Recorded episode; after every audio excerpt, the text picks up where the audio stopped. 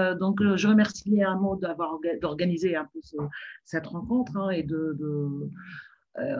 on est quand même à 10 ans des soulèvements de, 2004, de 2017 décembre 2010, 14 janvier 2011 parce qu'il y a toujours un problème de datation, de quand ça, est-ce qu'on part de la date de commencement ou de la date de la concrétisation, euh, sachant que c'est un processus qui est toujours en cours pour moi et qui n'est toujours pas euh, finalisé. Euh, on n'est pas dans le post-révolutionnaire, hein, comme, beaucoup pensent.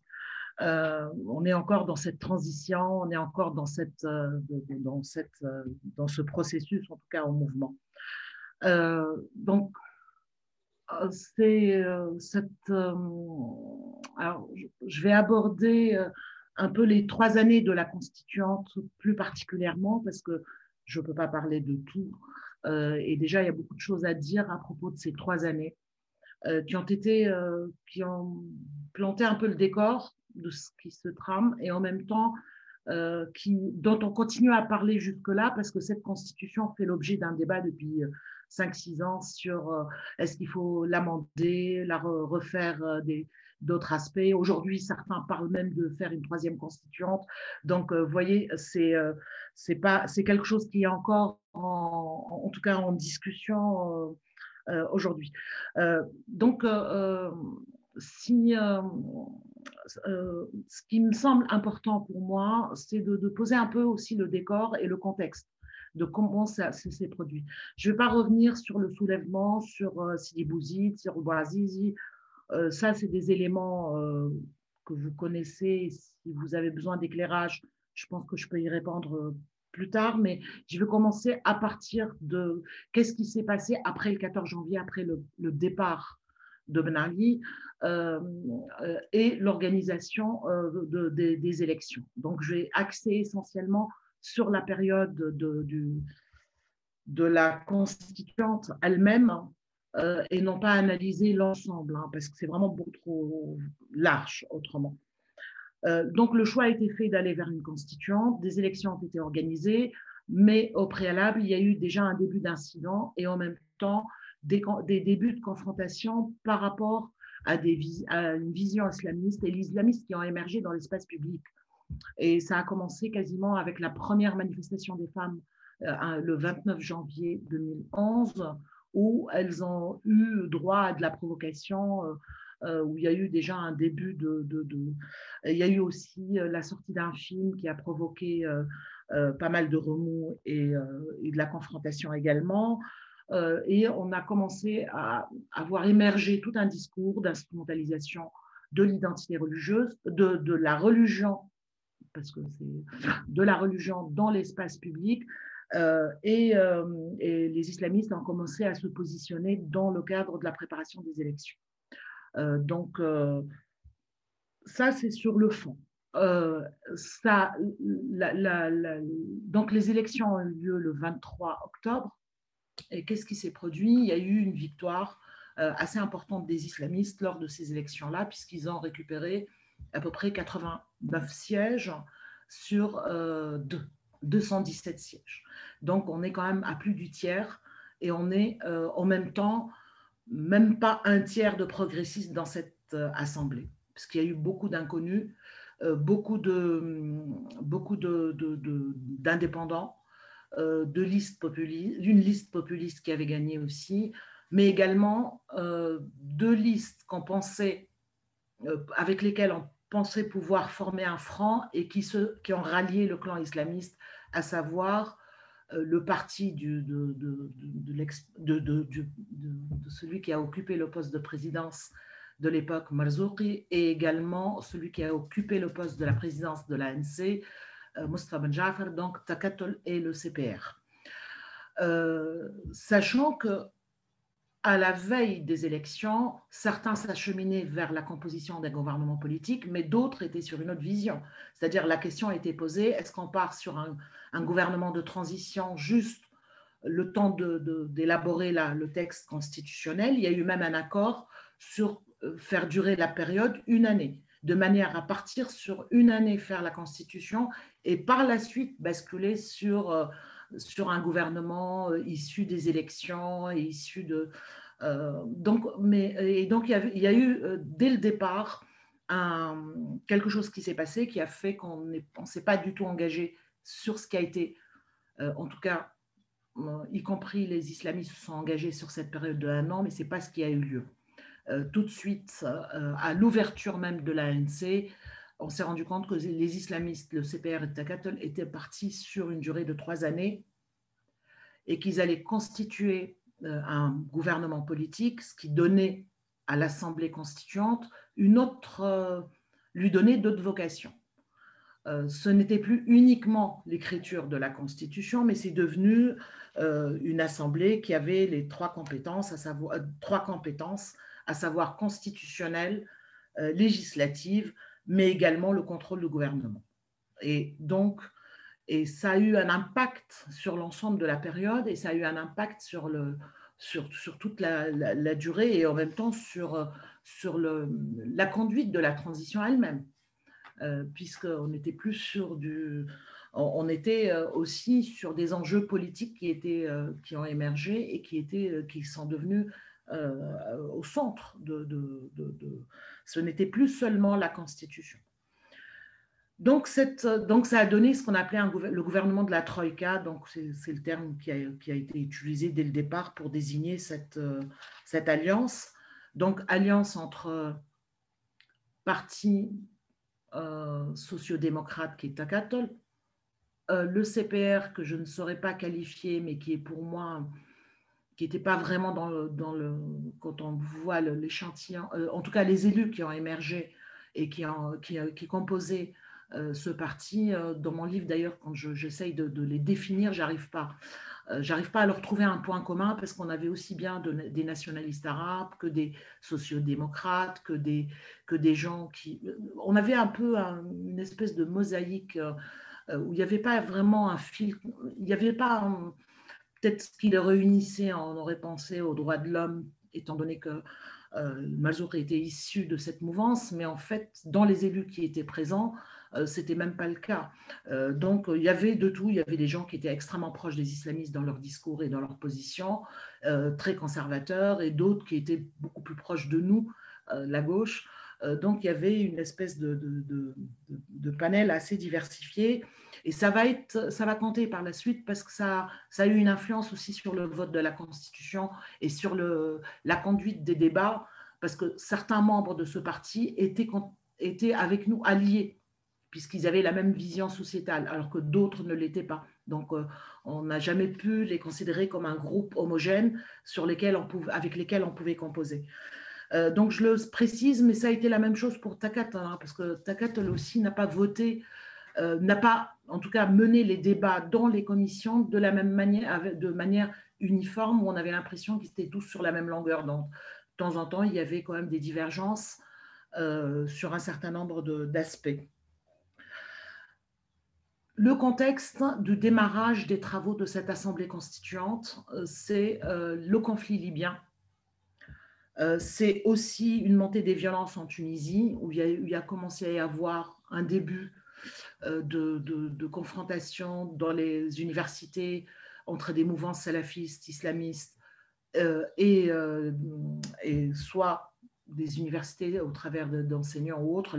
L'université de Manoba a été, par exemple, occupée par un groupe salafiste qui remettait en cause la mixité ou qui voulait absolument imposer des étudiantes en niqab dans les cours.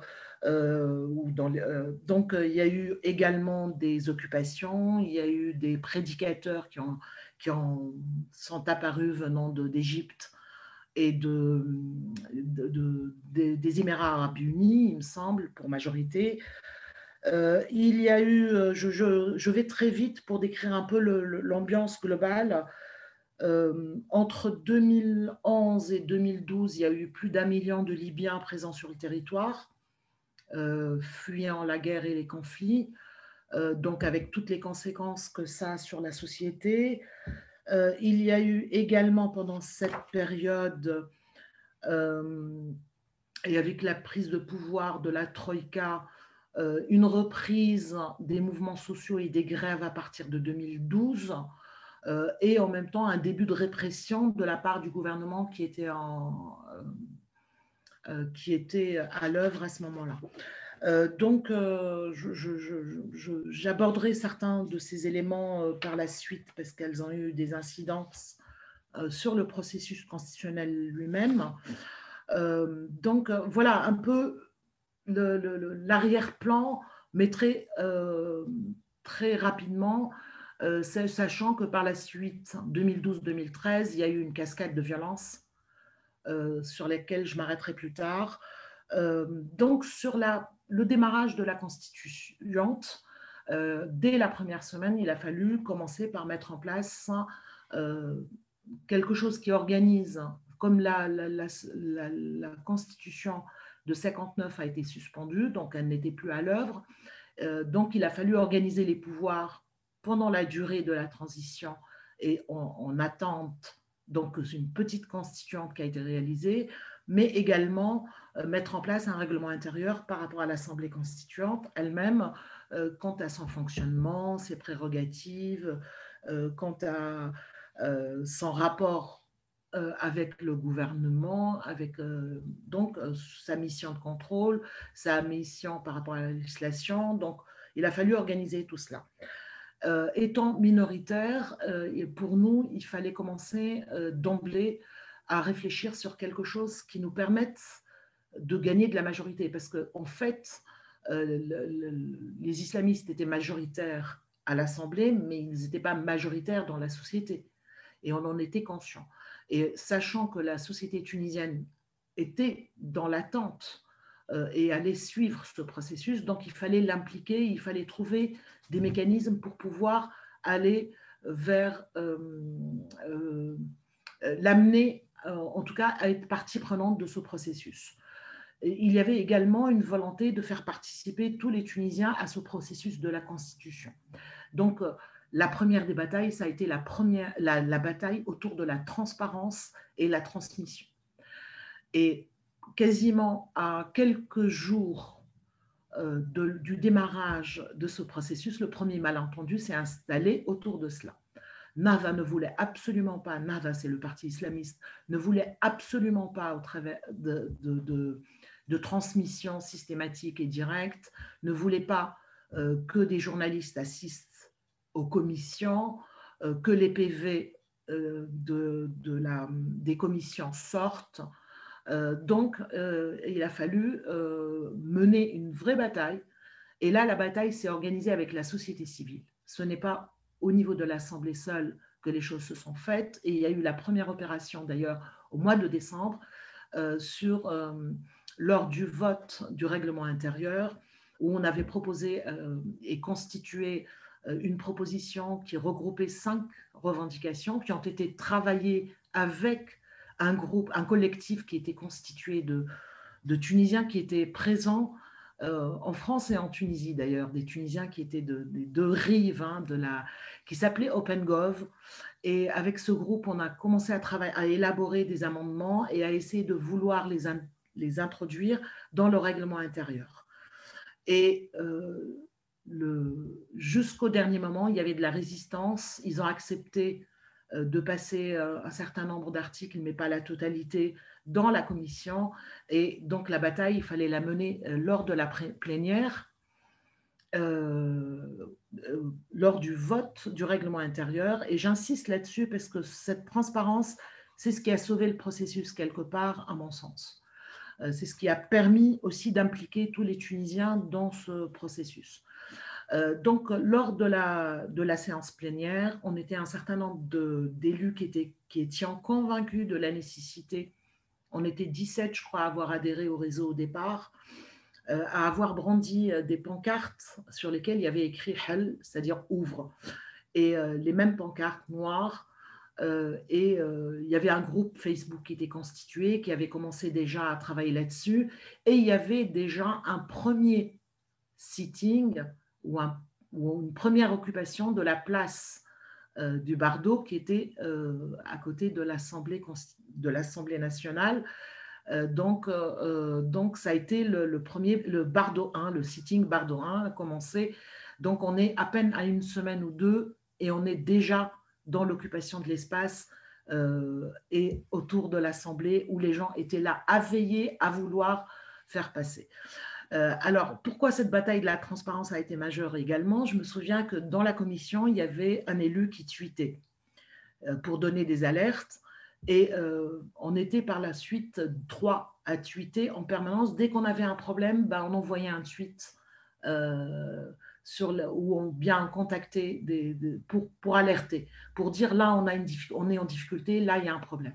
Et, on a, et ce qui a sauvé aussi ce processus quelque part, maintenant avec le, recul, je m'aperçois que ça a été extrêmement puissant comme, euh, euh, euh, allié et outil.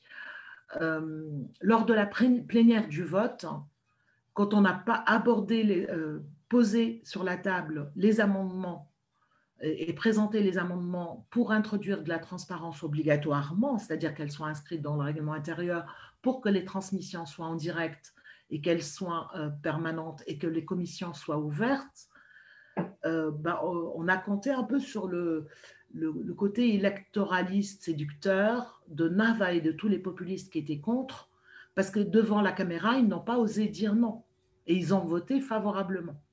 Ils se sont retrouvés acculés devant la caméra parce que autrement ça voulait dire qu'il allait qu'il voulait faire les choses à huis clos euh, cachés des Tunisiens donc ils avaient des choses à cacher donc euh, quelque part ils se sont retrouvés piégés par euh, la séance étant transmise les premières séances étaient toutes transmises la séance étant transmise donc ils allaient se retrouver piégés en disant non.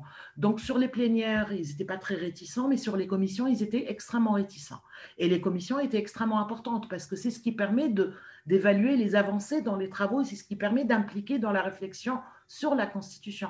Que, les journalistes soient présents, que les associations puissent euh, assister, écouter, observer, c'est aussi une manière de les impliquer dans le débat euh, entre le dedans et dehors, si vous voulez, avec ce, mouvement de va-et-vient.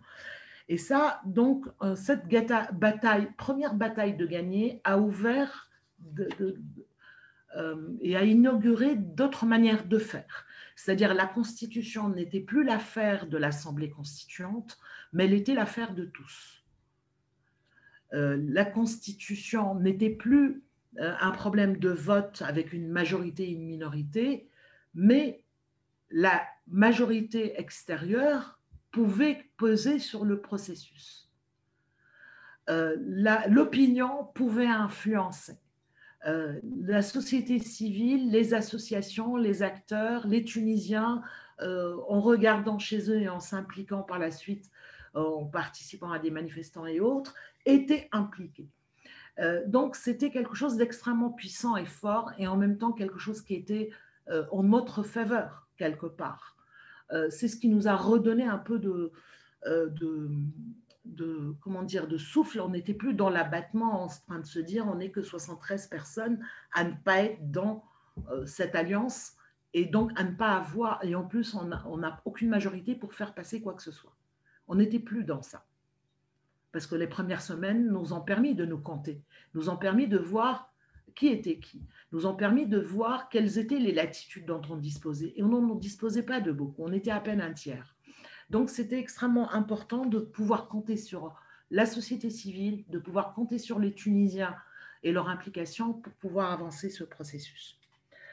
Euh, donc, euh, et d'ailleurs, ce processus euh, a eu quelque chose de, a ouvert d'autres portes par la suite parce que pendant les trois années qui ont eu lieu, il y a eu une consultation de, qui a couvert tout le territoire tunisien, dans toutes les régions. Il y a eu des réunions d'organiser pour discuter de la constitution avec la population.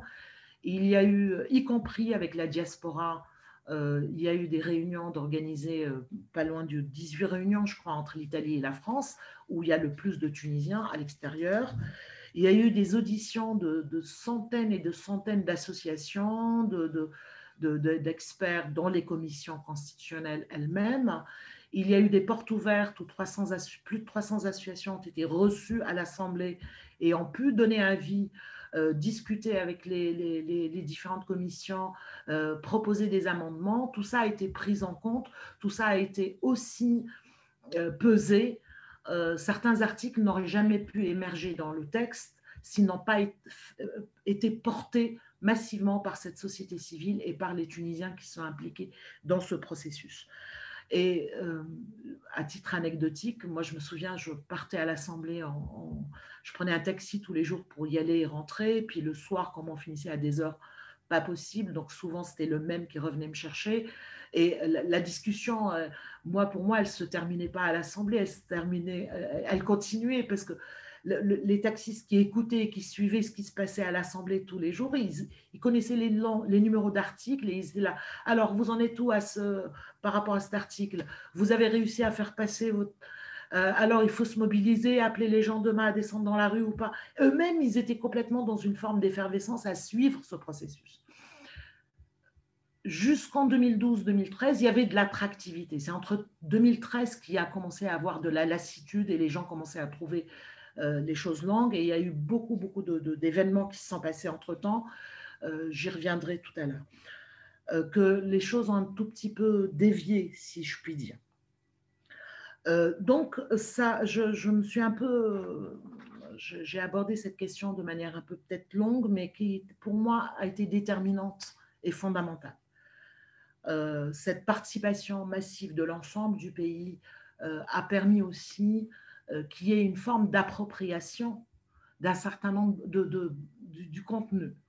Et j'observe aujourd'hui la scène tunisienne, dix ans après, euh, huit ans après plutôt, et je m'aperçois que les meetings et les sittings qui se font dans les régions, dans les coins les plus reculés, souvent les gens citent un article de la Constitution pour dire la Constitution a dit le droit à l'eau. Elle a parlé du droit à l'eau et moi j'ai pas d'eau. La Constitution a parlé du droit au travail et moi, j'ai pas de travail. La Constitution. Donc, c'est devenu quelque chose dans le référentiel aussi. Hein.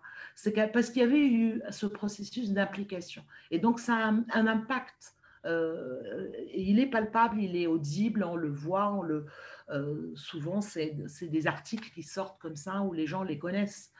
Quand ça les préoccupe, bah, en tout cas, ils cherchent réponse dans ce texte parce qu'à un moment ou à un autre, ils ont été confrontés à de la discussion autour de ces articles-là. Euh, donc, euh, si vous voulez, euh, la période a été marquée, c'est-à-dire le début du débat a été marqué par des enjeux qui ont été majeurs et qui ont émergé avant même le démarrage de la Constitution que j'avais dit tout à l'heure, à savoir la question de la religion, de la place de la religion dans cette constitution. Donc, quelle vision sociétale, quelle société Est-ce que euh, l'État euh, est religieux, en fait euh, Et est-ce que les lois vont être d'inspiration religieuse ou pas? Et ce débat a été assez très rapidement, très rapidement, puisqu'en janvier 2012, on avait commencé les travaux, en commission, mi-janvier 2012. Les commissions avaient démarré et déjà il était sur la table. Il était dans un certain nombre d'exemplaires qui étaient présentés. C'est-à-dire que d'ailleurs, le débat qui a eu lieu, est-ce qu'on part d'une page blanche ou est-ce qu'on part d'un texte euh, Il y avait une quinzaine de textes qui circulaient. Donc, lequel choisir et pourquoi prioriser un texte et pas les autres?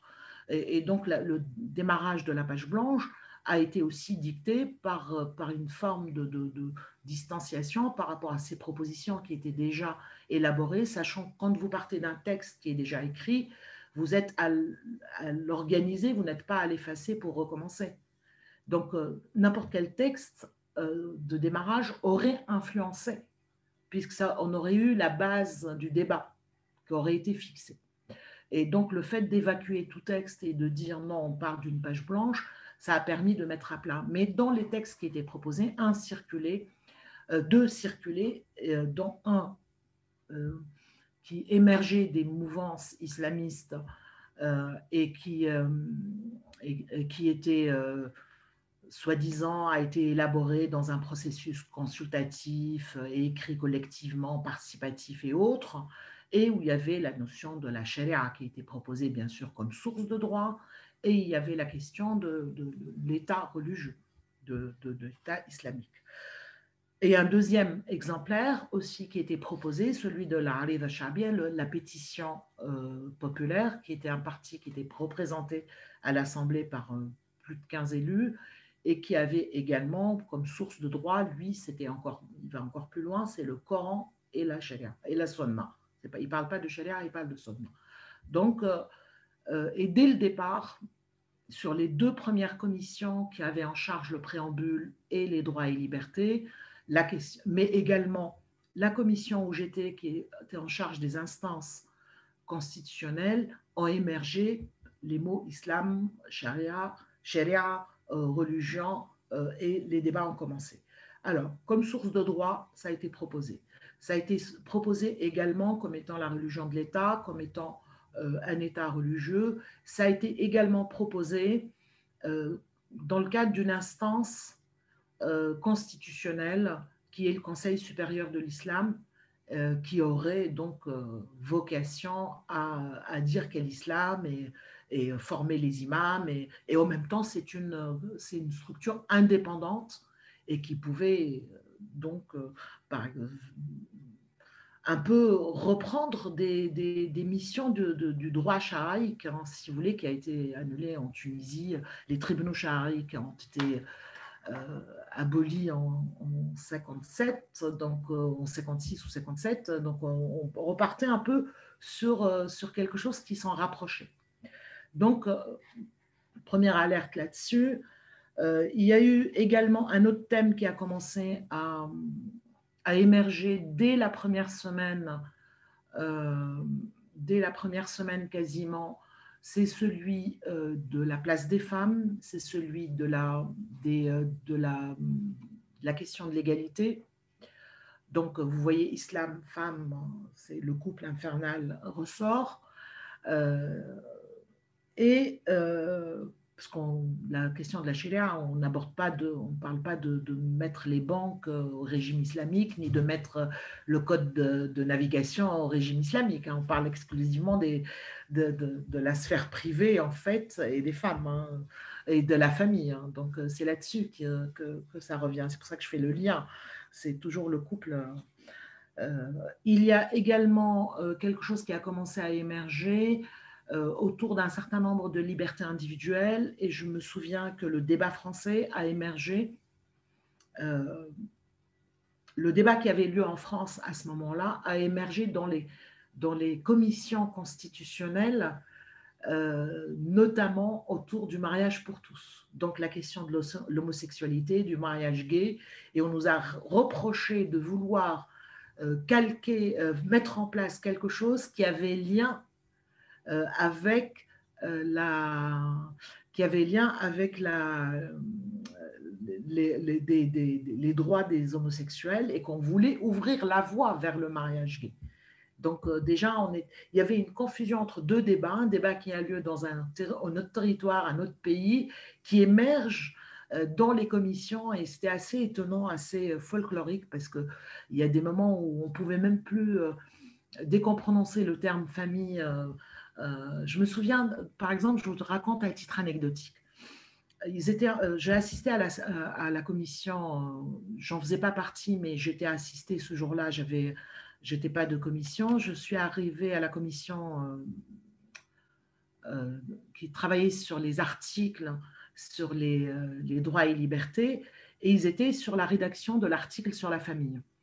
Alors, les islamistes voulaient absolument mettre euh, la famille est euh, composée d'un homme et d'une femme.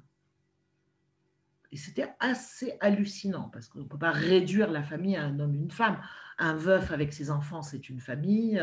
Une femme divorcée avec ses enfants, c'est une famille. La composante famille pas, ne peut pas se réduire uniquement à un. Et euh, à chaque fois qu'on essaie d'argumenter et de leur dire, mais attendez, on ne peut pas fermer comme ça et présenter les choses de cet ordre-là, ça n'a pas de sens. Euh, l'argument qui ressortait, c'est qu'on voulait absolument ouvrir la voie vers le mariage gay. Ils étaient exclusivement là-dessus, mais braqués là-dessus, hein, dans une incapacité à entendre autre chose. Ils voulaient même aller plus loin. Ils voulaient que l'État prenne en charge euh, les personnes qui ne pouvaient pas se marier toutes seules. Il voulait que l'État euh, soit responsable et qu'il et que, et ne laisse personne célibataire, en fait. Donc, euh, une espèce de, de, confusion globale comme ça sur, euh, c'est juste bon, une parenthèse, et sur la, la nature des débats par moment.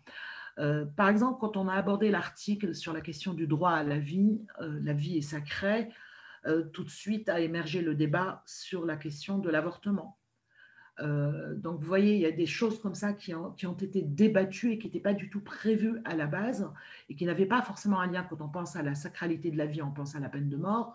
Et là, eux, ils ont pensé euh, plutôt sur... Euh, et donc, la nature des, des amendements qu'on a proposés par la suite, tenez compte, on est devenu paranoïa parce qu'il y avait un détournement d'un certain nombre de choses où, dont, dans les conceptions ou les explications, les interprétations des uns et des autres, ça paraissait simple mais en fait, elle, euh, lue par des islamistes, parfois elle prenait une autre coloration, une autre connotation, et, euh, qui, était pas, qui était très loin de, des sens communs qui étaient accordés en droit, en tout cas à un certain nombre de, concepts et de, et de termes. Et ça a instauré une forme de paranoïa hein, en nous. Hein. Euh, j'avoue que vers la fin, on réfléchissait les virgules et les, et les, et les mots euh, avec toujours la, une espèce de crainte, comment ça peut être détourné, comment ça peut être réinterprété, comment ça peut être recasé dans un autre cadre, comment ça pouvait... Euh, euh, il fallait pas que ça nous échappe et on était un peu sous une forme comme ça de, pression permanente. donc, cette problématique de la, question religieuse qui a émergé, euh, elle a occupé beaucoup de place. Elle a occupé beaucoup de place et euh, je me souviens que sur le mois de janvier, sur de, mi-janvier jusqu'à fin février 2012, quasiment, euh, c'était sharia, pas sharia, sharia, pas sharia, et c'était quasiment que autour de ça. Et il y a eu à ce moment-là une première mobilisation des femmes tunisiennes. Elles sont sorties dans la rue massivement le 8 mars. Euh, il y a eu euh, un début d'organisation, toute la société civile qui commençait à s'organiser aussi, euh, et même les associations de femmes se sont organisées en coalition, de manière à, riposter, si je puis dire, à, la nature des débats qui, étaient à l'œuvre. et d'ailleurs, il y a eu des démonstrations de force de la société civile extrêmement parlantes euh, je ne sais pas si je peux vous passer des visuels euh, un peu pour vous donner à voir un peu euh, les ambiances, pour un peu sentir un peu les, les choses. Bien sûr, bien sûr, bien volontiers. Tu sais comment ça marche Oui. Évidemment. Alors, je vais aller plus vite là.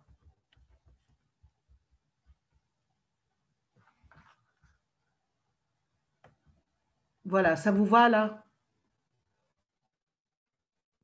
Oui, très bien, on voit bien. Alors là, ça a été la première mobilisation à l'intérieur de l'Assemblée. Vous voyez les pancartes euh, noires devant les, pupitres. Euh, c'était la, première opération sur l'Open Gov et sur le, règlement intérieur. Alors, je vais aller très, très vite hein, et aller... sur... la pancarte? C'est ouvre. Ouvre, ah, voilà. ouvre l'Assemblée, ouvre les commissions, ouvre tout. Euh, et donc, euh, euh, alors ça, c'est l'émergence des débuts de violence qu'on a vu, dont je vous ai parlé. là, c'était le 9 avril. Le... Je reviendrai sur ces images plus tard, sur cette image, mais je voulais vous montrer un peu la, excusez-moi, je vais assez vite. Et ça, c'est les mobilisations des femmes euh, autour d'un certain nombre d'événements. Euh, donc, euh, la question religieuse, quand elle a émergé, donc, ça a été autour de quelques articles et qu'on va retrouver par la suite dans le texte.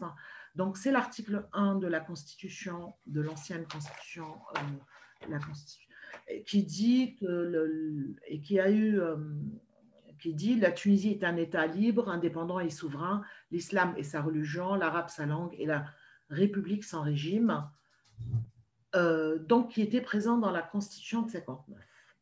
Or, cet article, dans toute la jurisprudence constitutionnelle tunisienne, a toujours été interprété comme étant la religion de la société et non pas la religion de l'État, ce qui est quand même complètement différent. Et là, on a vu les islamistes qui ont tenté de lui donner une autre interprétation, toute nouvelle, euh, qui est de ramener euh, finalement vers l'État religieux. Et ils voulaient introduire un article qu'ils réinterprètent euh, c'est-à-dire rajouter un, article qui dise mot à mot cette interprétation-là. donc, ça a été une des premières batailles qu'il a fallu mener à ce propos et qui s'est conclue par le maintien de cet article sur lequel il y avait un accord plus ou moins avant même du démarrage de la constituante, pour vous dire que la question religieuse, on l'a traînée d'avant, et qui était un peu un chapitre clos sur lequel tout le monde euh, pensait avoir euh, fini la discussion en disant euh, bon ça y est maintenant on arrête c'est cet article qui est maintenu et mais avec tout, le poids historique de 50 ans de, jurisprudence comment il a été interprété à chaque fois c'est celui de la société. Mais en fait on s'est aperçu que ce n'était pas le cas par rapport à Mava en tout cas elle s'est retournée. Et là il y a eu un article un deuxième article qui a été introduit pour mettre fin à ce débat. Et ce deuxième article a été imposé quelque part par toutes ces réunions qui ont eu lieu dans les régions, où à chaque fois, il y avait des membres de la société civile qui le proposaient. C'est-à-dire qu'il y a eu un travail comme ça de concertation entre le dedans-dehors pour imposer comme une évidence quelque chose qui n'était pas du tout évident et que nous, on n'avait pas réussi à imposer seul euh, de l'intérieur. Mais le fait euh, qu'il qu'il, la société civile se l'ait approprié, euh, l'a aussi proposé systématiquement, euh, l'a défendu systématiquement, c'est devenu un objet de débat et qui a été pris en charge par l'ensemble de donc des différents intervenants. Et lors euh, de l'élaboration des premiers drafts, on a pu l'introduire assez rapidement. Donc c'est assez rapidement, non, dans le courant de l'année 2012, 2013, plus d'un an après. Donc cet article dit la Tunisie est un État civil et l'utilisation du terme civil ici en Tunisie euh, n'est pas par opposition à militaire comme ça l'est dans la compréhension ici en Europe, mais par rapport à islamique, État islamique ou État civil. Euh, donc un État civil fondé sur la citoyenneté, la volonté du peuple et la primauté du droit. Le présent article ne peut faire l'objet d'un amendement. Et donc le consensus qui a eu lieu par la suite, ça a été de dire que l'article 1 et 2 ne sont pas amendables. Mais en fait, l'article 2 annule l'article 1 s'il y, a, tentative de le réinterpréter autrement que comme il a toujours été interprété. Donc, vous voyez, c'est une forme de neutraliser quelque chose et de sortir de la, du blocage. Je reviens à la question de la charia qui a été mise sur la table aussi. On débat à partir de 2012. Euh, donc, euh, a reculé et elle n'a plus parlé de charia euh, pendant toute l'année 2012. Euh, et dans les premiers, drafts, il n'y avait plus de mention de la charia. Elle est réapparue par la suite, portée par quelques élus islamistes, mais pas au nom du parti lui-même, mais sur, comme il y a une répartition des rôles en général, il, il se présente toujours trois, euh, avec trois opinions. C'est-à-dire, on a ceux qui sont un peu les porte-parole officiels, on a ceux qui sont comptabilisés dans le clan radicaux et donc, mais en fait, ils sont aussi tests. Hein. Euh, donc, eux, ils portaient un peu ce type de choses. Et puis, euh, au milieu, on avait toujours un tiers qui ne se prononçait pas et qu'on découvrait leur position finalement. ils ralliaient la position officielle lors du vote parce que NAVA a toujours été, fonctionné un peu sur... Toutes les commissions ont fonctionné sur ce mode-là. C'est-à-dire qu'il y avait un tiers qui se prononçait en faveur, un tiers contre et un tiers qui ne se prononçait pas. Et le jour du vote, on découvrait un peu la nature du vote. Mais bon, en général, il y avait des, débats euh, avec un certain nombre de responsables pour trouver des consensus en amont. Donc, sur la question de la chéléra, ça a été reporté par la pétition populaire qu'il a représenté comme un préalable. Euh, comme, alors, ça a été la mention de dire euh, la le Coran et la Sunna sont source de droit. Donc, c'est sous cette forme que ça a été présenté. Et jusqu'au jour du vote, hein, d'ailleurs, jusqu'à la fin, ils l'ont présenté la, euh, en tant qu'amendement. Parce que même si Naval a retiré des amendements proposés, euh, la pétition populaire a continué à le porter jusqu'à la fin. Et la pétition populaire n'a pas voté la Constitution à la fin en raison de cet article. C'est en tout cas le motif évoqué. Donc, euh, je vous ai dit dès le départ qu'il y avait trois espaces sur lesquels euh, se jouait cette question de la religion.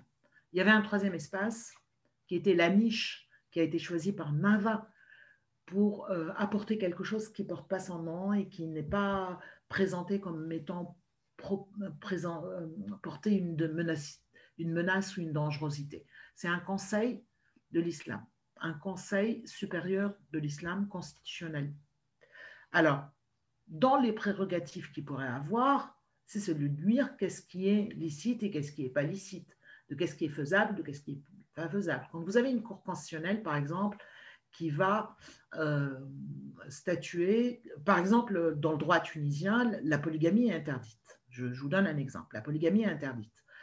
Euh, si vous avez un mariage polygame qui se fait, un mariage religieux, le mariage religieux n'est pas reconnu dans le droit tunisien non plus. Et ben, imaginons que la personne aille devant euh, ce conseil, et ce conseil peut lui dire euh, demain, moi, j'ai aucune certitude par rapport à comment il pourrait délibérer, que votre mariage, il est valide, votre mariage religieux est valide.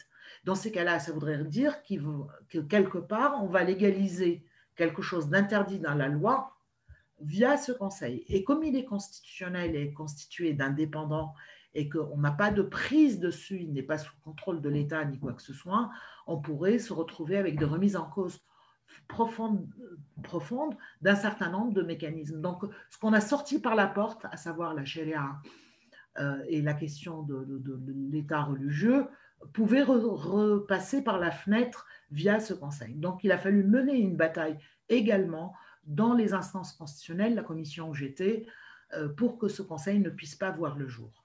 Et ce conseil n'a pas vu le jour, il n'est jamais sorti dans aucun draft, on a résisté à l'intérieur de la commission, euh, mais il a, été, il a fait l'objet de chantage euh, jusqu'au dernier jour, à savoir le jour du vote, puisqu'il était proposé dans les amendements proposés par Nava, il était porté, et il a fait l'objet d'un chantage. C'était soit un conseil supérieur de l'islam il passait et on avait ce que nous, on revendiquait un Conseil supérieur des Tunisiens à l'étranger, soit euh, c'était niette pour le Conseil des Tunisiens à l'étranger.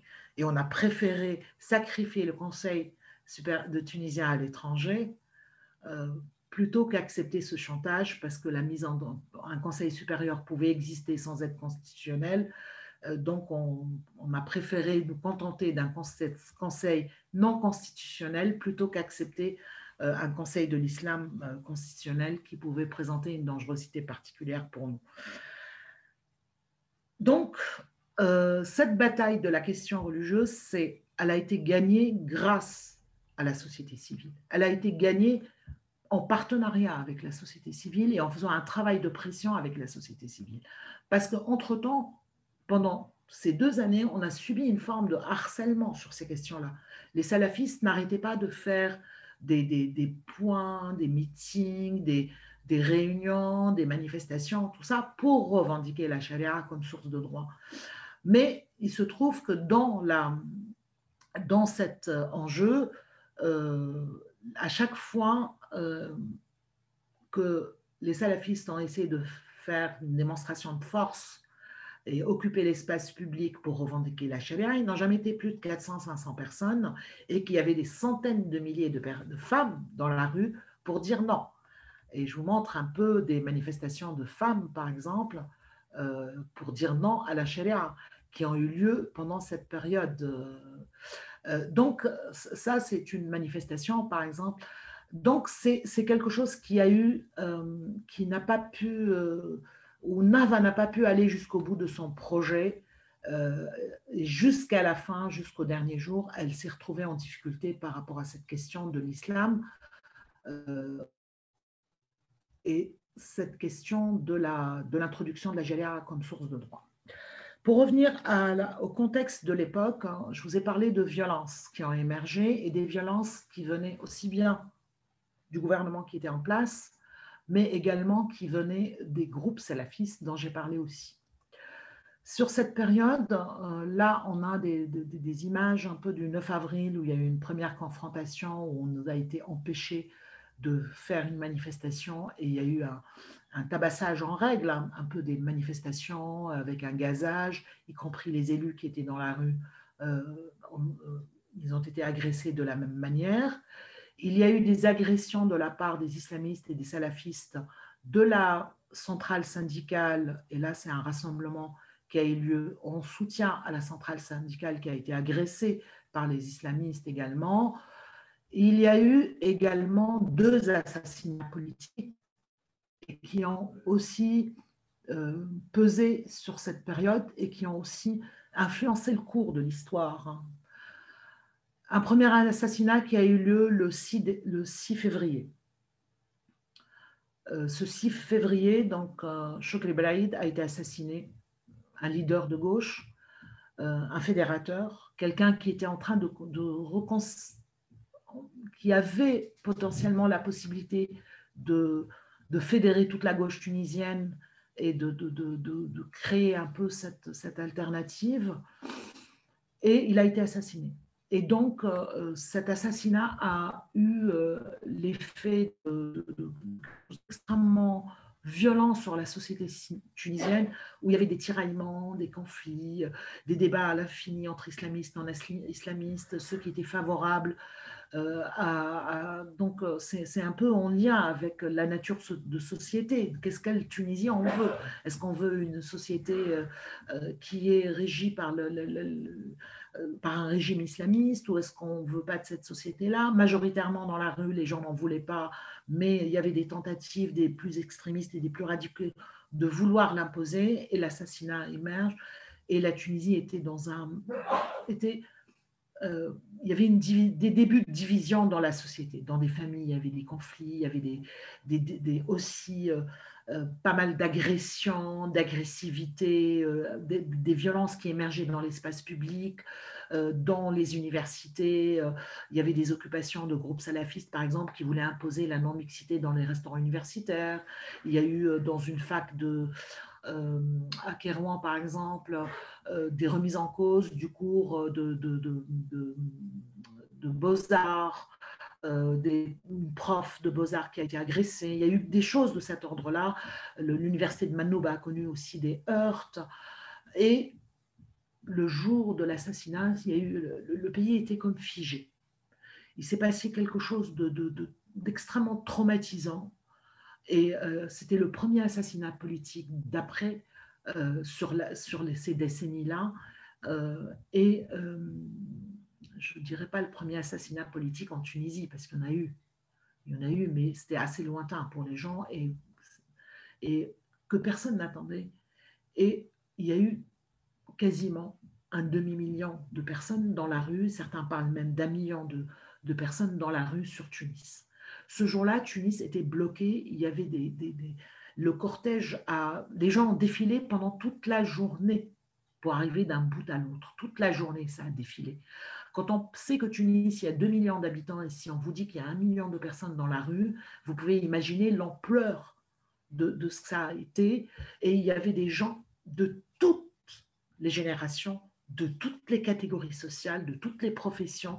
Il y avait tout le monde qui était dans la rue, enfants, adultes, vieux, euh, femmes, hommes. Ça a été quelque chose d'extrêmement...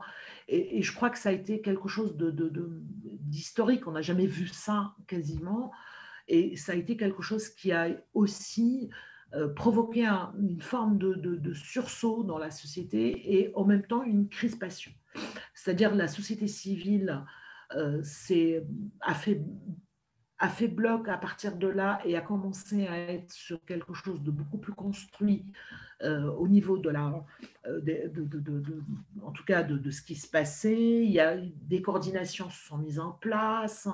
Euh, des débuts de concertation euh, pour essayer de coordonner et de, mettre fin à, cette, à ces, violences. En tout cas, ces, violences ont fait peur à la société tunisienne. Ils, ont, secoué en profondeur la société tunisienne. Sauf que ces violences, c'était qu'un début. Ce n'était pas le seul assassinat, puisqu'il y en a eu un autre par la suite. Et le second assassinat a eu lieu le 25 juillet, jour de la fête de la République en Tunisie. Donc ça a été d'une violence inouïe. Mais entre les deux, il y a eu cette, l'affrontement a continué entre les radicaux, c'est-à-dire les, salafistes et les islamistes euh, qui étaient prêts à en débattre, et, euh, la société qui, qui refusait de, de, se laisser piéger et qui refusait de rentrer dans cette violence. C'est-à-dire il y a eu de la résistance dans la société dans le mode pacifique de la réponse de la société qui était dans, qui, était dans le refus et le rejet de la violence. Quand vous, voulez faire du chahut et provoquer un peu une guerre civile ou des choses de cet ordre-là, si vous n'avez pas de répandance, si vous n'avez pas de, relais dans les villes, dans les quartiers, dans les familles, dans tout ça, bah, vous ne pouvez pas y arriver. Donc, vous continuez à vous agiter, mais ça reste. Et là, c'est ce qui s'est produit. Parce qu'à un moment, on avait peur. Mais en même temps, là, il y avait une résistance extrêmement puissante. Et il y a eu l'occupation de l'université de la Manouba par un groupe salafiste qui a essayé de, de, jouer la, carte de l'intimidation à fond euh, en essayant d'obliger et d'imposer des femmes en cab euh, et autres, et en occupant surtout l'espace. Et euh, je, vous montre une image qui a été assez parlante et qui jusqu'à maintenant ressort. C'est un salafiste qui a essayé de planter le drapeau noir de, de, Tahrir, qui est le parti de, euh, de salafistes tunisiens euh, sur le toit euh, de, de, l'administration de l'université. Et il a été tout de suite rejoint par une jeune femme qui a grimpé sur le toit et qui a remis le drapeau tunisien, qui, qui ne s'est pas laissé intimider. Et cette confrontation, ce face-à-face, est, c'est-à-dire tous les 17 mars, les gens ressortent cette image. Tous les 17 mars, les gens s'en souviennent, il a marqué, et d'ailleurs, il a été immortalisé par une artiste euh, sur une toile que je voulais partager avec vous. Euh, euh Amin Abtaïb a réalisé cette, toile qui incarne un peu cette, euh, cette confrontation. On était dans cette confrontation, et les femmes étaient au premier rang de cette confrontation. Et Khawla, qui s'est opposée à ce salafiste, était était à l'image de beaucoup de femmes tunisiennes debout et résistantes et refusant et en permanence dans la rue euh, à veiller et, au grain et à refuser euh, qu'on lui impose un, diktat, celui de la, de la charia hein, ou, de, la, ou de, quoi que ce soit. Donc, euh, c'est, cette image, elle a été euh, elle a, en tout cas, bon, elle a marqué euh, toute la génération qui a vécu ça, tous les Tunisiens qui ont suivi, euh, et, ça, et je pense que ça va marquer quelques générations de Tunisiens, puisque ils continueront à la voir au travers de cette toile qui, elle, a immortalisé ce moment. Nadia, il faut commencer à cheminer vers la... Vers la fin.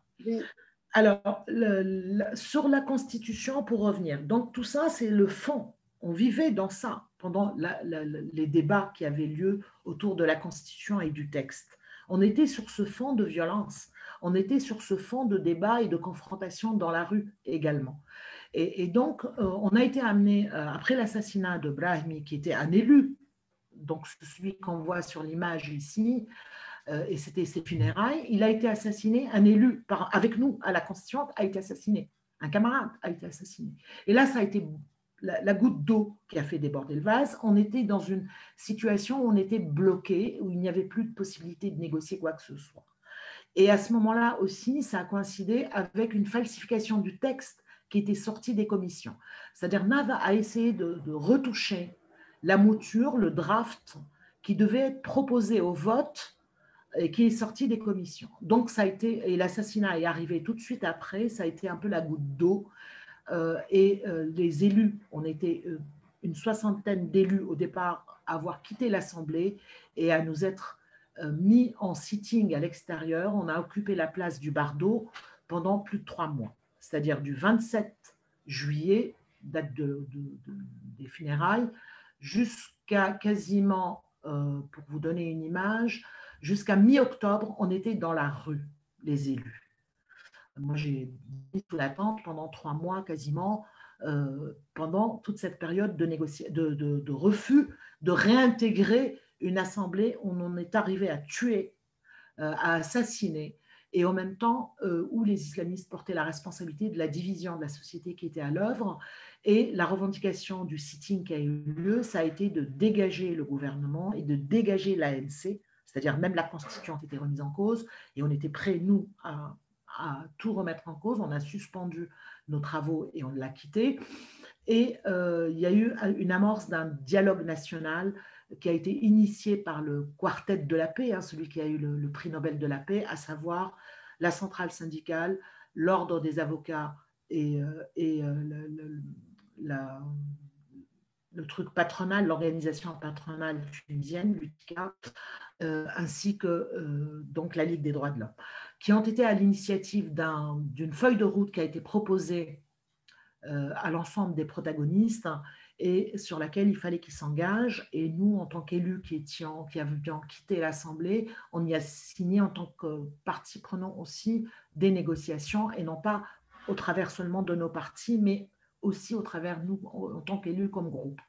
Et donc, on démarrait des négociations qui portaient essentiellement sur la question euh, de, de comment finaliser ce processus, comment finir la rédaction de la Constitution, comment la voter et sous quelle forme, et quels étaient les enjeux majeurs sur lesquels il n'y avait pas de, de, recul possible. Euh, alors, je voulais vous montrer, euh, je voulais juste pour conclure, je me suis arrêtée un peu longuement sur des aspects qui n'étaient pas forcément, mais qui étaient importants en même temps. Euh, le slogan de la révolution était quoi? Était travail, liberté, dignité. Euh, nous, pour nous, le souci premier, c'était de le transcrire dans la Constitution, d'en faire un enjeu aussi de la Constitution. Et finalement, sur la question du travail, on a garanti, on a travaillé sur les droits économiques et sociaux et les trois générations des droits humains sont inclus dans ce texte fondamental. Euh, on a également euh, statué sur un article, travaillé sur la question des ressources naturelles qui sont propriété du peuple. Donc là-dessus également, on, va dans le sens de la répartition des richesses. on a une mention de la justice sociale à deux reprises dans le texte. Euh, la mention de la répartition équitable des richesses dans le texte également, mais on est parti également sur une instance de développement durable, donc qui dit instance de développement durable, c'est-à-dire travailler sur le prisme de la durabilité et donc mettre fin à la précarité, mais également la, protection des droits des futures générations. Sur la question des libertés, euh, qui était aussi un slogan de la Révolution. Donc, euh, je vous ai dit que les, principaux droits humains sont, euh, les trois générations des droits humains sont dans la Constitution. Donc, les libertés individuelles et collectives. Et il y a eu beaucoup de heurts sur euh, la question de la liberté d'expression, la question de la liberté syndicale et la question de la liberté de croyance qui ont fait l'objet de beaucoup de négociations et de, d'aller-retour, hein, en, tout, cas entre société civile, assemblée, euh, dialogue national. C'est des choses qui ont été résolues quasiment sur la dernière semaine du vote, quasiment, où on a pu mettre fin euh, à, ces, euh, ces, bras de fer. Et la question de la dignité est traduite également au travers de la question de l'égalité homme-femme, qui était un enjeu majeur de la Constitution et la question euh, de, des discriminations positives qui ont été aussi mentionnées, euh, aussi bien par rapport à la question homme-femme, mais aussi par rapport à la, question des régions, euh, puisqu'on parle de discrimination positive, pour atteindre l'égalité effective. Donc, ce qui veut dire aussi permettre... alors, ce qui est un peu nouveau et un peu, un peu particulier à cette constitution, euh, finalement, et qui fait qu'elle est aussi euh, novatrice quelque part, euh, c'est qu'elle s'inscrit dans son siècle pleinement. C'est une, c'est une constitution qui s'inscrit dans, la, dans le 21e siècle et les enjeux du 21e siècle. C'est-à-dire où on a abordé la question du climat, on a abordé la question de la transparence, de la, de la démocratie participative, les mécanismes de contrôle, on a, euh, on a travaillé également sur la question de la, la préservation du climat et de l'environnement. Euh, donc, euh, vous voyez, il y, a, un certain nombre de choses qui sont en débat aujourd'hui dans toutes les sociétés quasiment du monde et qui ont, qui ont été prises en compte dans la réflexion autour de cette constitution qui en fait une, constitution du 21e siècle des dernières générations. Et surtout sur la question du climat. Le climat y est mentionné comme tel. Hein. Ce n'est pas du tout uniquement protection de l'environnement et on passe dessus. Euh, on est sur la protection de l'eau, on est sur la protection euh, de, sur le droit de vivre euh, dans un environnement sain, mais également la question, le mot climat a été mentionné dès le préambule de la Constitution. Alors, sur la, sur la question, pour finir, la, la, question de la, comment dire,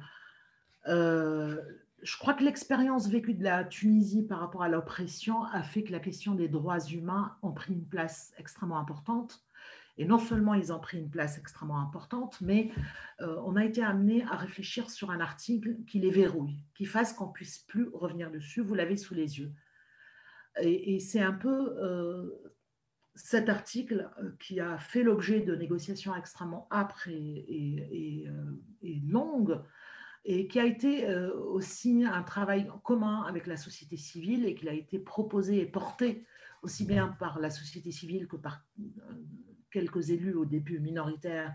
Et petit à petit, on a rallié un peu tout le monde et qui a été imposé euh, aux islamistes parce que ça nous permettait à nous de ne pas pouvoir revenir remettre en cause on a subi tellement d'oppression sous Ben Ali, ou même d'avant, 50 hein, ans d'oppression vous laisse des séquelles. Et, euh, donc, euh, comment faire pour qu'on puisse pas, lors de la mise en place des lois et l'harmonisation des lois par rapport à la Constitution, comment faire qu'il n'y ait pas de recul par rapport aux droits humains et qu'il n'y ait pas de détricotage euh, finalement. Et c'est cet article qui, qui, va être le, le, biais par lequel, l'article 49, qui va être par lequel euh, les choses allaient se réaliser. Pour les femmes, c'est pareil. Il y a quelque chose qui a fait l'objet d'un âpre euh, négociation, une âpre négociation sur la question de la protection des acquis. Autant la question de l'égalité euh, dans l'absolu comme ça ne leur posait pas de problème et dès le départ, on a réussi à imposer la, question de l'égalité dans l'absolu. Par contre, la protection des acquis, parce que là, on n'est plus dans quelque chose pour la rendre effective, ça, ça devient plus. On, verra demain, après-demain, ou sur lendemain.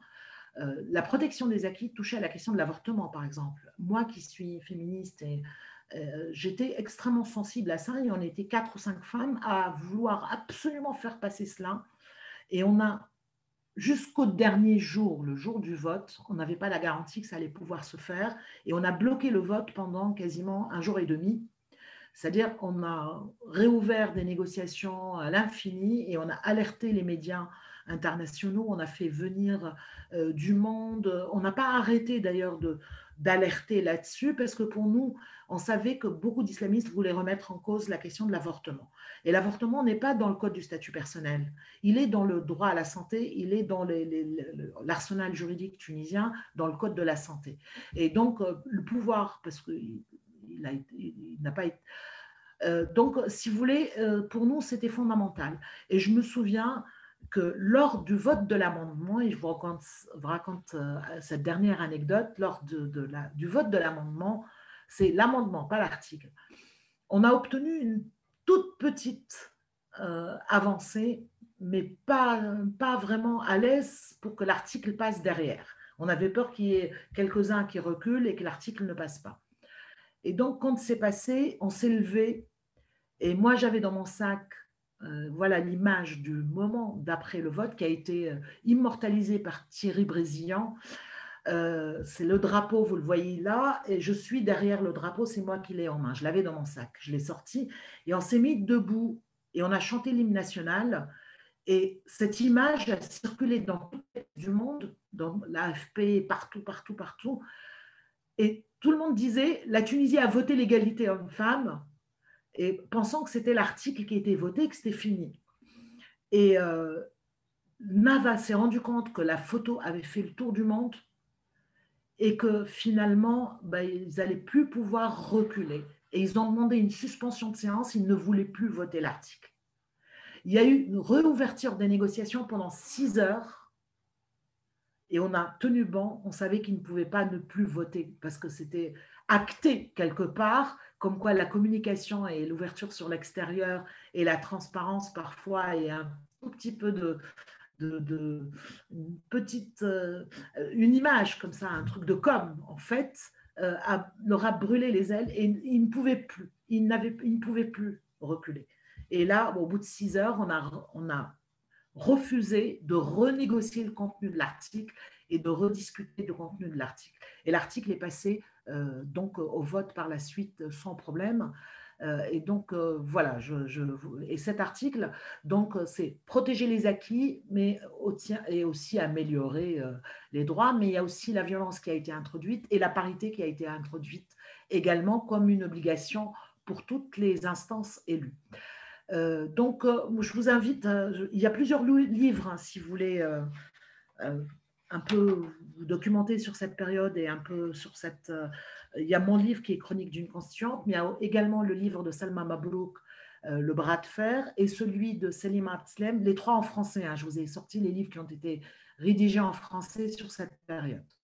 Euh, donc, euh, celui de Selima Abtslem qui est en deux tomes, deux volets. Voilà, donc je, je, je, vais répondre plutôt à vos, à vos questionnements. Je suis désolée de la longueur, je ne pensais pas que ça allait, que ça allait prendre, me prendre autant de temps, mais j'ai fait des digressions avec des anecdotes. Désolée. Mais, écoute, le faire. C'était très, très vivant et très intéressant. Merci beaucoup. Je sais bien que tu aurais pu rester encore une heure nous raconter ça, puisque c'est quand même une histoire longue et complexe, mais je pense que l'essentiel a été dit, mais il y a déjà des questions euh, qui te sont posées. Et donc, euh, euh, ceux qui veulent que, que, je lis dans le chat et que je vais te transmettre tout de suite, mais si vous voulez lever votre main. Oui, moi. D'accord, Suzanne. OK, c'est noté. Donc, la première question, excuse-moi, Nadia, j'enchaîne aussitôt parce que. Non, non, mais allez-y. Hein. Tu vois, euh, alors, une première question, c'est est-ce que la Tunisie est candidate effective hum, à l'entrée dans l'Union européenne? Quelles sont les organisations politiques féministes potentiellement favorables à ce processus? Euh, voilà, vous aurez pu. privilégié, hein, c'est pas candidate à l'entrée en Union européenne. Pardon, pardon, tu peux recommencer? C'est le, c'est euh, le partenariat privilégié, c'est pas une candidature pour entrer en Union européenne. C'est pas la même chose. Elle n'est pas candidate officielle pour entrer à l'Union européenne. Euh, mais par contre, certains souhaiteraient qu'il y ait la signature de l'accord de, euh, de, partenaires privilégiés sur lequel il y a beaucoup de débats et une partie de la société civile le rejette et une partie des partis politiques le rejettent également parce qu'il n'est pas très avantageux pour la Tunisie. Et en tout cas il mettrait en péril essentiellement la question l'agriculture tunisienne hein, donc euh, voilà. La deuxième question qui est posée par Halima Amri elle dit ça. Bonjour, quel a été le rôle de la presse dans ce euh, processus? Connaît-il en général de la liberté de la presse? Est-ce que cela a fait l'objet aussi d'un débat à la constituante? Euh, Alors, euh, la presse était présente en permanence dans toutes les commissions, dans toutes les, dans toutes les plénières. La presse a joué un rôle euh, important et en même temps, elle a joué un rôle qui n'était pas terrible, moi je dirais. Euh, important dans la, dans la transmission et dans donner de l'information, mais pas terrible parce qu'ils étaient un peu sur le buzz, sur le populisme, sur, euh, c'est-à-dire qu'ils ont oublié l'importance de cette transition et de son accompagnement et qu'ils avaient un rôle essentiel dans l'accompagnement par la pédagogie et par... donc parfois c'était plutôt euh, il y a une bonne partie de la presse qui était vraiment pas à la hauteur. C'était vraiment, euh, ils n'étaient pas sur le fond du débat, ils étaient sur, des, sur la forme. Et, euh, et là-dessus, moi, je, je, sais que j'ai rédigé pas mal de textes à ce moment-là et d'articles pour, pour critiquer un peu cette manière de vouloir absolument entraîner la population vers des choses plus populistes, finalement, en accent eux-mêmes euh, en allant que vers des choses un peu sur du buzz, euh, ils ont eux-mêmes euh, mis en tout cas en avant un peu tous ces enjeux populistes et qui n'avaient rien à voir avec le fond. Euh, une certaine presse a joué un, rôle extrêmement important dans la montée de ces discours-là et, dans l'alimentation de ces discours-là. Ils invitaient sur les plateaux les gens les plus insignifiants, ils invitaient sur les plateaux ou sur les radios euh, parfois des prédicateurs, euh, des gens qui étaient euh, alors, c'est au nom de la liberté de la presse, d'accord, mais il n'y avait pas du tout d'équité. Hein. C'est-à-dire, il y avait une personne qui était sur une lecture différente, euh, avec un panel parfois euh, entre islamistes et moins islamistes, et un peu plus islamistes et un peu moins islamistes. Ils avaient un peu la part belle sur beaucoup de médias. Et alors que la période avait besoin de pédagogie. Elle avait besoin d'avoir de l'ambition pour élever le débat aussi. Heureusement qu'il y avait une certaine presse qui était dans ça, hein, qu'elles n'étaient pas toutes sur le même niveau. Mais il y avait beaucoup de liberté. Hein.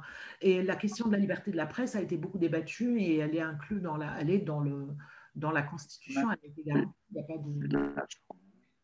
Et d'ailleurs, il y a eu deux décrets qui ont été euh, mis en place en 2011 pendant la période de euh, sur la question de la liberté de la presse. Et il y a eu une constitution d'une euh, instance par rapport aux médias audiovisuels dans la Constitution. Donc le débat a eu vraiment lieu euh, en profondeur. Merci Nadia.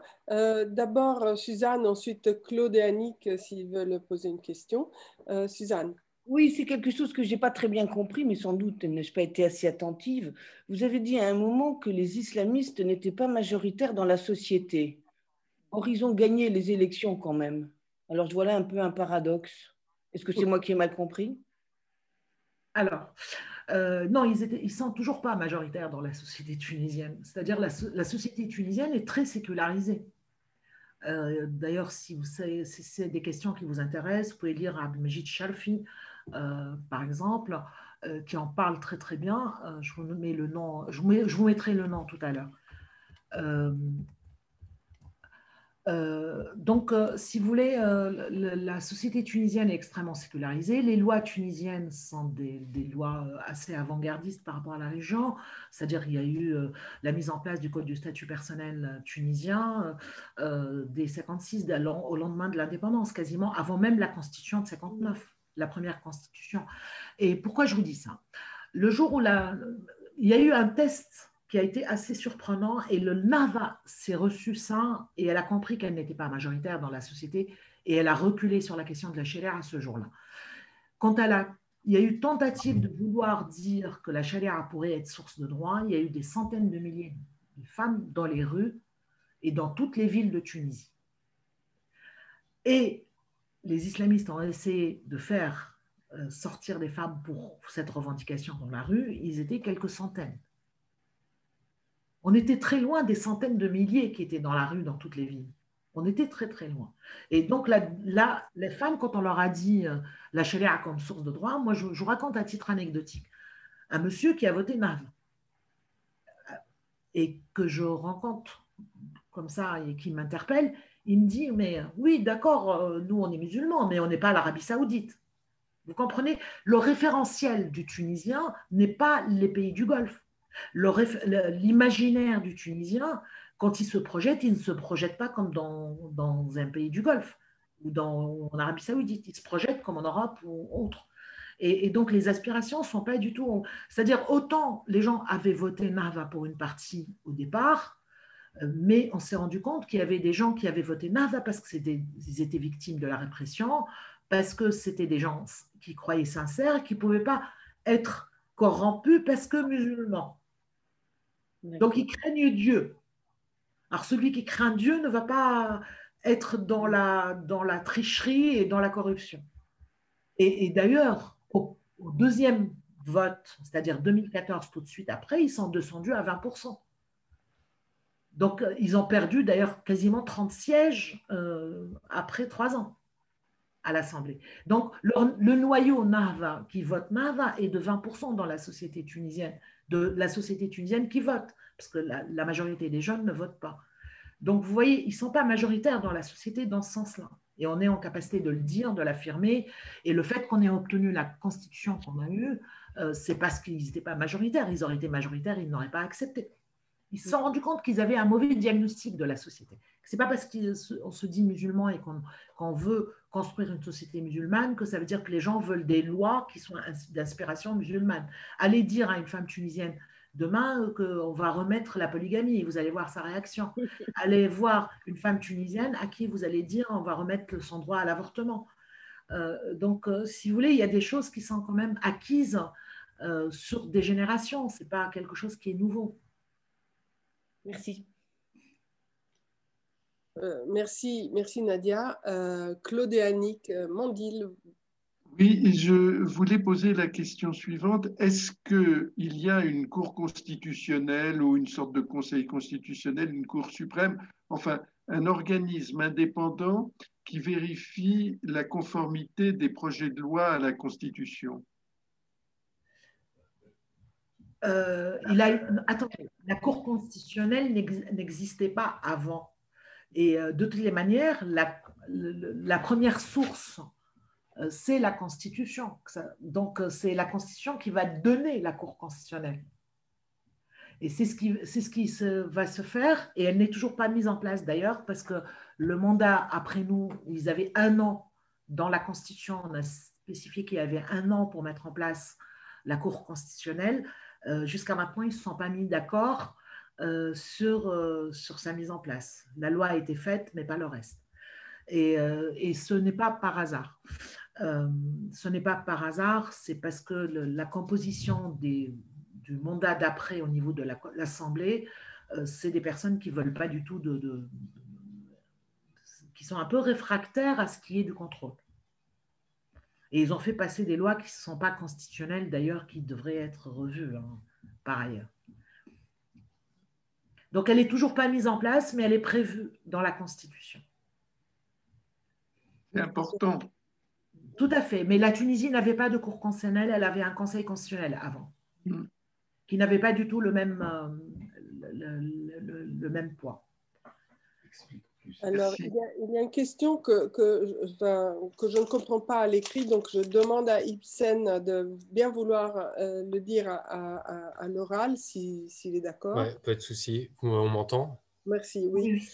Oui, non, en fait, je voulais savoir, donc euh, là, les, mouvements de printemps arabe, euh, bah, de, depuis, donc, c'est-à-dire de, 2011, eh bien, Erdogan en Turquie, bah, il, il était plutôt laïque, on va dire. Il n'a jamais fait allusion à des termes comme les frères musulmans, ces, projets euh, de néo-ottoman euh, enfin, et de euh, leadership musulman, parce que voilà, il veut le leadership musulman aujourd'hui. Est-ce que justement, c'est n'est pas ça qui, qui, lui a, qui a profité, cette crise des, des, pays arabes, si j'ose dire?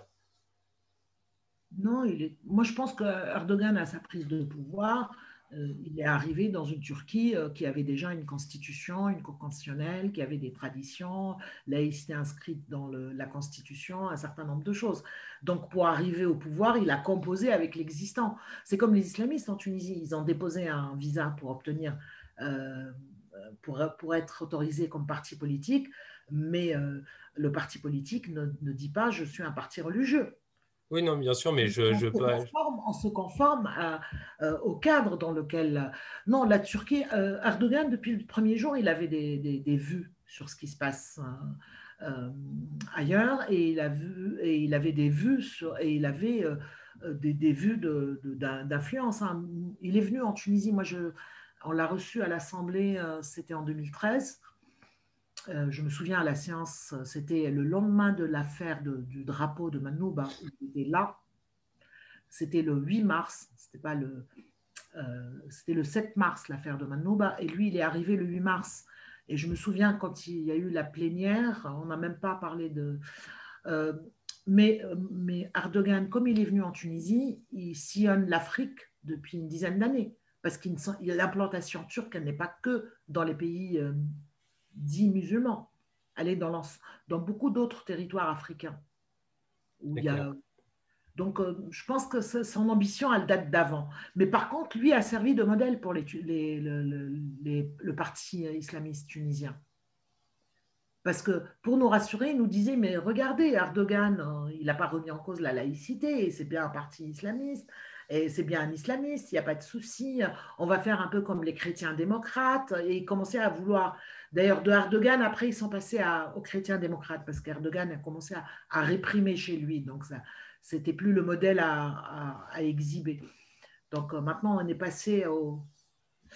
Mais il n'y a pas qu'Erdogan hein, qui a été sur un. Sur, sur, moi, je, je, me souviens également qu'il y a eu un changement de, de dans l'engagier des instances européennes et des instances françaises. Euh, on a commencé à nous parler en 2011, tout de suite après les élections, d'islam modéré et d'islam compatible avec euh, d'islamistes compatibles avec la démocratie et de partis islamistes compatibles avec et je, me souviens ça a été introduit et euh, dès que si vous réécoutez un peu toutes les prises de parole de, de, responsables européens par rapport à la Tunisie à partir de 2011 vous allez entendre l'islam les islamistes modérés D'accord, merci. Euh, d'ailleurs, pour faire, pour faire la, dans la suite de, ce que vous, on vient d'entendre, euh, Patricia Bessonat vous remercie de l'intervention qu'elle trouve, trouve passionnante. Elle dit ceci, elle dit, cette constituante donne une très belle image d'apprentissage de la démocratie, mais il est évident que les islamistes n'ont pas renoncé à l'islamisation de la société même s'ils ne sont pas majoritaires. C'est un peu redondant avec ce qu'on a dit avant, mais peut-être tu peux dire un mot. Est-ce que les islamistes en Tunisie euh, non, ils sont en train d'agir autrement. C'est-à-dire qu'ils ont perdu la bataille de la Constitution. Ils ont perdu la bataille de la Constitution, mais en même temps, ils avaient mis en place, eux, une stratégie euh, d'influence dans la société. Euh, et le, la première, le premier des réseaux qui a été attaqué, c'est le réseau de la petite enfance. C'est tous les réseaux de la, petite, la, petite, la prise en charge de la petite enfance. Et euh, ce n'est pas seulement en Tunisie. Au Maroc et en Algérie, on observe le même phénomène. Il y a énormément de, jardins d'enfants et ça a commencé d'ailleurs d'avant euh, d'avant cette période. Ça a commencé à peu, à peu près, on a vu l'émergence de ça dans 2007-2008. Euh, c'est des financements Imarati c'est des financements euh, qataris ou c'est des financements euh, saoudiens. Mais essentiellement sur les jardins d'enfants, c'est des financements qataris, euh, excusez-moi, Imarati, des Émirats, via des fondations. Ce n'est pas via l'État directement, mais via des fondations. dans une qui s'appelle Bayen d'ailleurs. Moi, j'ai été un peu sur la trace de celle-là parce que j'ai vu qu'il y avait beaucoup de jardins d'enfants coraniques qui étaient financés par cette structure qui portait toujours un nom où il y avait le mot BN qui revenait. Et, euh, euh, je me suis rendu compte qu'elle existait en Algérie, que ça existait en Maroc également. Euh, c'est des jardins d'enfants qui sont mis en place avec de l'équipement clé en main qui est remis aux familles, avec, c'est-à-dire les familles qui payent une contribution dérisoire, donc ils s'installent dans les quartiers populaires, où les gens payent 20 dinars le mois au lieu de payer trois fois plus ailleurs. Euh, dans un jardin d'enfants, euh, puisque l'État a privatisé euh, le parc de la prise en charge de la petite enfance sur les dernières années. Ben Ali a quasiment privatisé une centaine de jardins d'enfants publics. Donc on voit le, et donc, ça est devenu inaccessible pour une partie de la population qui est la, population smicarde, c'est-à-dire les ouvriers, les femmes précaires dans les quartiers populaires, les femmes seules avec enfants et autres. Et donc là, il y a tout un maillage de, jardins d'enfants accessibles et on s'est rendu compte que par exemple le matériel était fourni, euh, les méthodes euh, d'approche étaient fournies et que là il s'y passait des choses pas, pas très catholiques. On a commencé, pas très catholique, excusez-moi de l'expression, c'est pas un jeu de mots. il n'était pas voulu celui-là. Hein. c'est le, ce qu'on appelle le, bilinguisme à l'œuvre. Quand ça fonctionne, ben, le référentiel, les référentiels se mélangent. Euh, donc, pas très. pas très euh, bon, bref. Et euh, on a commencé, nous, à faire des alertes. Et en 2015-2016, il y a eu un certain nombre de de ces jardins d'enfants qui ont été fermés, mais pas tous. Jusqu'à maintenant, on s'aperçoit qu'il en reste. Et il y a eu un deuxième maillage qui concerne aussi de la prise en charge de femmes seules ou de la prise en charge de jeunes. Et, donc, dès qu'on quand on parle de Qatar Charity en France, ben on retrouve Qatar Charity en Tunisie également. Et elle est beaucoup dans le microcrédit dans des, des, financements de projets, dans un certain nombre de choses. mais il y a également d'autres structures, d'autres fondations saoudiennes. Et comme il y a une compétition entre les frères musulmans et les salafistes, donc, on retrouve les réseaux qataris qui sont les, réseaux frères musulmans et on retrouve les réseaux émiratis et, saoudiens et leur financement qui sont les réseaux salafistes, en fait. Merci Nadia.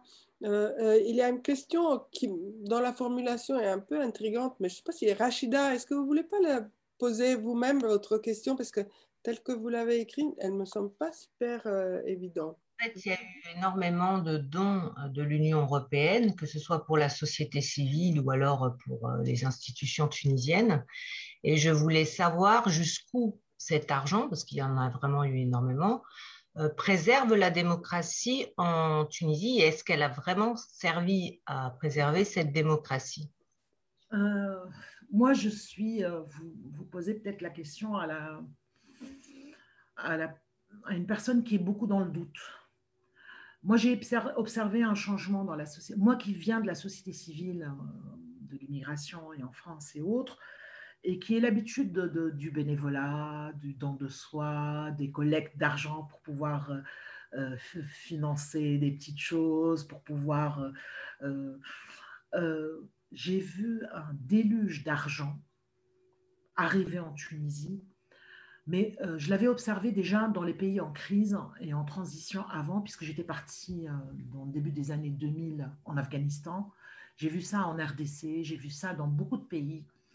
Et, euh, et cet argent,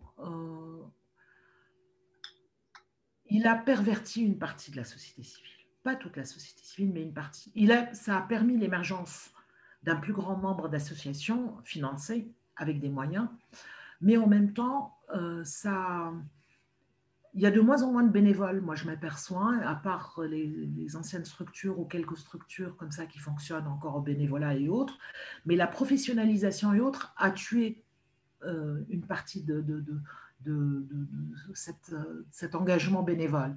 Euh, mais également, il y a une moi, je me souviens, en tant qu'élu à l'époque, quand on était reçu par un certain nombre d'ambassades de, ou, délégations internationales et autres, avoir posé la question de pourquoi ne pas mettre en place des consortiums pour ne pas financer les mêmes choses. Parce que je me suis rendu compte que sur certaines régions, on voyait des structures qui, euh, les mêmes financements qui arrivaient euh, euh, pour les mêmes projets d'un peu partout et je ne comprenais pas n'y avait pas besoin de milliards pour ce projet-là, alors qu'il y avait besoin peut-être d'aller de, ailleurs et faire autre chose ailleurs, et qu'il fallait quand même... Euh, et je sais que les Suisses et les, et les, et les euh, Allemands ont fini par mettre en place, eux-mêmes ont eu la, des, euh, mauvaises expériences, mais également le plus d'un sur cette perversion par l'argent hein, qui était un peu utilisée euh, à financer des rencontres dans les grands hôtels. Et ça continue. Hein. Moi, j'ai toujours été très mal à l'aise avec tout ça. J'ai toujours été très mal à l'aise avec tout ça. Et en plus, j'ai vu euh, euh, aussi que, alors je ne sais pas quels sont les financements qui sont... Il y a des financements qui influencent des trajectoires.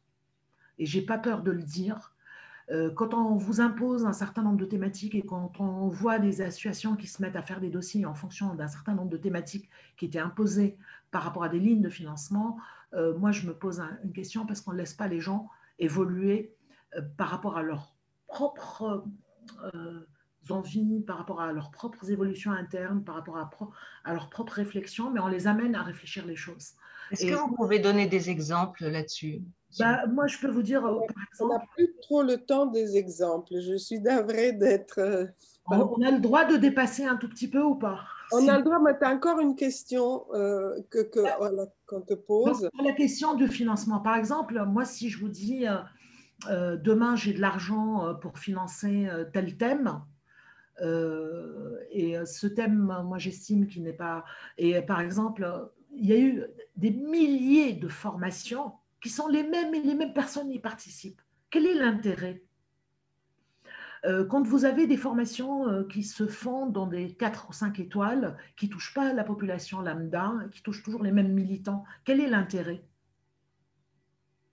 Il y a une forme de complicité, hein, parce que quand le financeur sait où a lieu la, formation et qui continue à financer des choses dans les mêmes endroits, il sait qu'il est en train de, excusez-moi, de creuser dans du sable, quoi. Et que finalement, il est en train de donner de l'argent à des grands hôtels euh, et à quelques prestataires et à imposer parfois des intervenants. Euh, parce que quand vous avez, par exemple, dans le cas de la francophonie, on vous impose euh, que le financement pas, transite par telle ou telle université, vous voyez un peu ce que je donne d'un côté, je le prends de l'autre. Donc il y a un peu beaucoup de choses comme ça confuses. Peut-être, ça nécessite une séance entière pour réfléchir ensemble. Écoute, ça tombe bien parce que euh, il la dernière question euh, nécessite une, séance entière. Hein, la dernière question. Du coup, du coup, je te demanderais d'y répondre par oui ou non. voilà, la, voilà la question. La question est, euh, on juge, c'est Sarah, je ne sais pas si Sarah veut la dire elle-même ou bien j'y je, vais. Euh, on juge un arbre aux fruits qu'il donne. Au regard de la situation actuelle, oui. Tunisie, euh, pensez-vous que le peuple tunisien a vu sa situation s'améliorer? Tu peux dire oui ou non Non. non, mais tu peux aussi un peu développer, s'il te plaît. non, sa situation s'est pas améliorée parce que, je veux dire, le pourquoi du soulèvement, ça a été la question, j'ai dit dès le départ, c'était euh, le travail, la liberté et la dignité. La dignité, c'est aussi pouvoir vivre dignement. Et cette question de la, la question socio-économique n'a toujours pas été prise en charge. On pensait qu'après le bouclage de la Constitution, on allait s'attaquer à ce volet-là.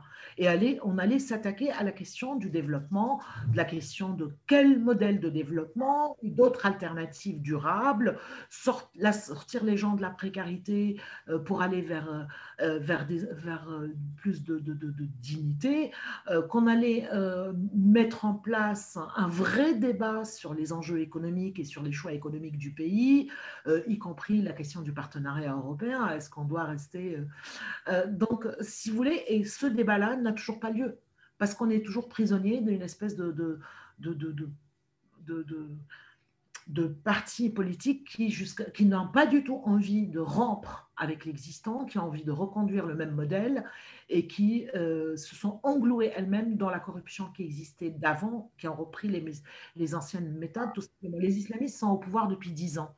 Donc, euh, y a échec, les islamistes ils contribuent euh, grandement, puisque c'est les seuls qui n'ont jamais quitté le pouvoir, en fait, depuis dix ans. Mais ils ne veulent surtout pas euh, de justice sociale, de nouvelle répartition des richesses, de remise en cause du système, de réforme fiscale, de révolution fiscale, tout ça, ils n'en veulent pas. Donc la résistance, elle vient de là. Donc ils ont mis la main dans la main avec les anciens du pouvoir, en fait, euh, pour un statu quo. Bien, merci. Je, suis sûre qu'on aurait encore beaucoup d'autres questions à te poser et on, aurait du plaisir à t'entendre y répondre. Mais euh, tu es invité à rester même cet après-midi quand on reprendra, si, tu veux euh, d'ailleurs contribuer davantage. merci aux uns et aux autres. Je voudrais juste vous rappeler donc que la séance du début d'après-midi est annulée en, raison de l'absence de Bosch, Bosch et donc, euh, je vous donne rendez-vous à 4 heures. Vous avez tous le lien pour la séance qui sera euh, animée par euh, Kamal Jandoubi. Merci d'être là. À tout à l'heure, à 16 heures. Le nom de l'islamologue pour celui. Ne, ne, coupez pas la séance. Non. La personne puisse. Alors, on ne coupe pas encore la, la séance. Voilà sur la question de la sécularisation dans la société. Abdelmajid Charfi. Il y a énormément d'auteurs tunisiens. Il y a un peu ce qu'on appelle l'école de Tunis par rapport à la question. Beaucoup d'islamologues qui ont travaillé sur tous les aspects. Euh, je me ferai le plaisir de remettre une liste à l'IREMCO pour vous la faire parvenir.